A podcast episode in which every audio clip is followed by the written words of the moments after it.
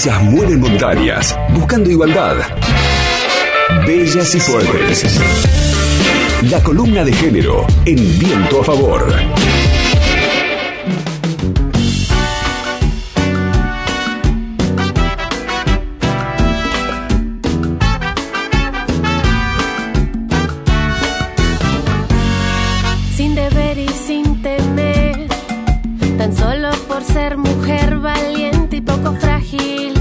Finalmente, el viernes pasado, la Cámara de Diputados votó a favor del proyecto de interrupción voluntaria del embarazo, proyecto que tiene media sanción y que ayer ingresó a las comisiones de la Cámara Alta, del Senado, del Congreso, en donde se va a dar un nuevo debate y se espera que el próximo 29 de diciembre se vote otra vez. En relación a cómo se dio el debate este año, un segundo debate, porque bueno, veníamos del año 2018, en donde también eh, el proyecto obtuvo la media sanción en diputados, no así en senadores.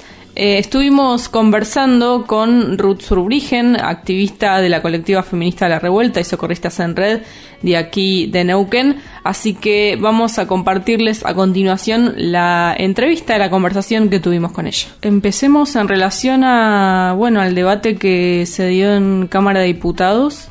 Eh, más allá, bueno, del resultado que obviamente fue favorable, ¿qué balance haces del debate que se dio este año? Bueno, en principio creo que mm, en relación a 2018, quienes propusieron y, votaron en favor de la interrupción voluntaria del embarazo trajeron argumentos más extendidos, digamos, ¿no? O sea, quiero decir, argumentos más feministas, más del campo de los feminismos y de los aportes que hacemos desde las teorías feministas a la hora de pensar este reclamo.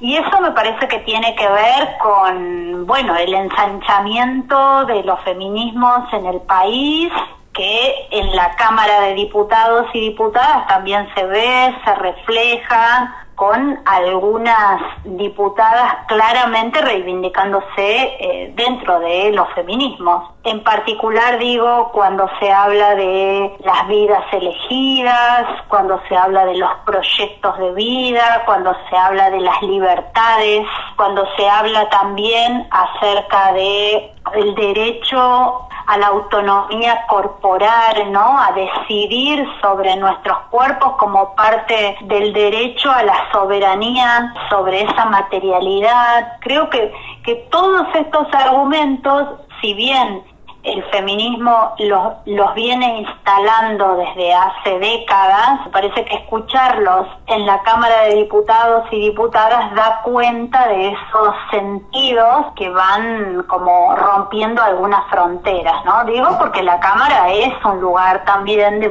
de estos espacios, son lugares de mucho conservadurismo, ¿no? También la voz de algunos diputados, varones, hablando acerca de cómo esta ley puede colaborar, que haya menos vergüenza a la hora de contar sobre la decisión de abortar. Y esa menos vergüenza sería trabajar en contra de la estigmatización, trabajar en contra, o sea, trabajar en favor de la desculpabilización, Parece que en ese sentido esos argumentos han crecido eh, mucho. Luego los sectores que se oponen demuestran el lugar quieto en el que están, ¿no? Cosificado y esa argumentación que también trajeron en 2018 que es hay que desarrollar más educación sexual, quienes podían desarrollar algunas argumentaciones eh, que una podría decir, bueno, son un poco más interesantes. En, educar y el tema de los métodos anticonceptivos. Esas fueron como los dos caballitos de batalla, pero resulta que son los mismos que de 2018 y resulta que de 2018 hasta esta parte quienes estaban en 2018 después no hicieron nada en favor de la educación sexual integral ni de las políticas extendidas eh, por la aplicación de los programas de salud sexual y reproductiva. Entonces me parece que es cuando ven que pierden terreno en sus argumentaciones, se empiezan a meter con derechos que hemos conquistado y que hasta aquí no se los ha visto buscar cómo hacerlos vivir en la cotidianeidad, ¿no? Justamente mencionabas eh, estos argumentos en relación a, que era necesaria, por ejemplo, educación sexual, ¿no? Que el, que el problema del aborto no se iba a resolver con esta ley y que había que apuntar a políticas de prevención. Eh, fue básicamente el discurso de, de Chani Zapag, ¿no? ¿Te parece que hay de alguna forma incongruencias por ahí entre lo que sucede acá en Neuquén con la CILE, digamos, en, en los hospitales, que entiendo que de alguna forma está avanzado y con lo que justamente sucedió con los representantes eh, de Neuquén en, la Cámara de Diputados, que bueno, que este año la mayoría votó en contra. Sí, sin lugar a dudas, parece que desconocen, ¿no? Lo que pasa con las interrupciones legales de embarazo, que es lo que ya tenemos. Parece que desconocen esas garantías que se están dando con desigualdades. No pasa lo mismo en todos los hospitales de la provincia, pero los avances son indiscutibles. Lo hemos, hemos estado leyendo entrevistas a, equipos de ginecología, a ginecólogas del Castro Rendón, del Hospital Horacio Heller, ¿no? O sea, eh, creo que es indudable que hay un camino que venimos andando, que es un camino que no es, eh, o sea, no está exento de dificultades, de disputas, pero sin embargo se avanzó un montón. Y parece que los representantes de Neuquén ni siquiera conocen de ese de, de ese hacer, que es un hacer además este, bastante sostenido y creo que en este tiempo, especialmente de pandemia, se ha reforzado enormemente. A veces uno siente que, vivimos en lugares completamente distintos, ¿no? Decimos, bueno, pero estamos pisando el mismo territorio. ¿Y, y de dónde sacan estas esas argumentaciones para decir lo que dicen? Bueno, creo que hay una definición, no es sordera, no es ceguera, es una definición política de no escuchar, de no mirar, de no preguntarse un poco más acerca de lo que ya está pasando. Entonces es, es bastante lamentable porque, bueno, son representantes.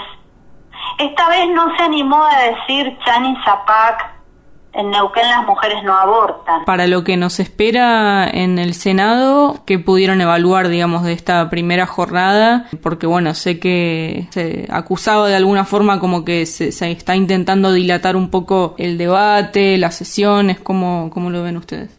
Bueno, yo creo que de parte de los sectores que se oponen a la posibilidad de interrupción voluntaria del embarazo, entiendo yo que saben que con respecto a los votos no no tienen la cosa tan asegurada como en 2018, ¿no? En 2018 fuimos a diputados y diputadas y bueno, a las 5 de la mañana este, supimos que íbamos a tener la media sanción. Pero ya cuando fuimos al Senado, bueno, se percibía que en el Senado no nos iba a ir bien en términos de votos, ¿no? Eso no quiere decir que la lucha después no haya persistido que por eso estamos a a dos años otra vez discutiendo. Eso es de una osadía y de una persistencia tremenda. Este, de la marea verde y todo lo que lo que la marea implica, ¿no? Y, todas las como los tentáculos que tiene la propia marea verde que llega como a distintos espacios. Ahora, está claro que cuando cuando ven eso, cuando sienten esa amenaza, empiezan a buscar argumentaciones que pongan trabas, trabas y trabas. Ante la decisión política del gobierno nacional de este debate tiene que avanzar y el aborto tiene que ser legal en el 2020, decisión política vinculada otra vez a los efectos de la marea verde y a lo que hemos podido convencer. Pero ante esa decisión política, Ahora entonces los palos en la rueda, incluso hay otras maniobras de estos sectores. Cuando ven que una ley garantista de derechos está a punto de salir, empiezan a meterse dentro de la ley. Lo hicieron con matrimonio igualitario, no querían matrimonio igualitario, dijeron, bueno, unión civil.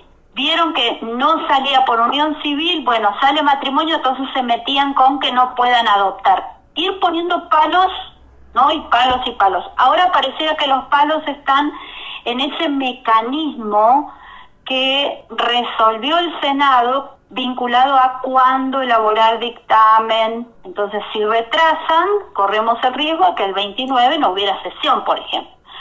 Creo que mm, enhorabuena, hay una firme decisión de parte de el, gobierno nacional y de senadores y senadoras que están en favor y en particular quien quien encabeza, digamos, la coordinación de todo este debate previo este, que en, la figura de Norma Durango, pero digo, evidentemente este, en ese acuerdo que hay para hacerlo avanzar, eh, que es una definición vinculada a tiene que haber dictamen esta semana. El Senado tiene que dar un mensaje pedagógico y ese mensaje pedagógico es que voten en favor porque aprendieron que no pueden ser crueles como en 2018 y ser crueles como cámara, digo, ¿no? No importa si estaba o no en el 2018 así, pero lo que hicieron en 2018 fue generar un voto de crueldad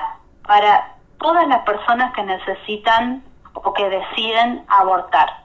Entonces, ojalá muestren que aprendieron, ojalá voten en favor porque esto tiene enormes buenas consecuencias para quienes necesitan abortar, para los equipos de salud, bueno, para la sociedad toda en términos de derechos.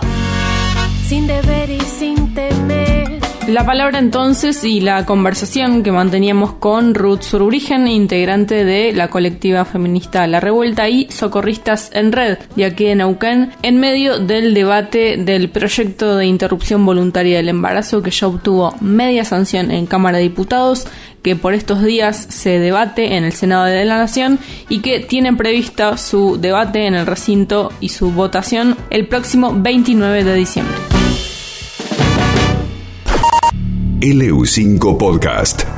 Viento a favor.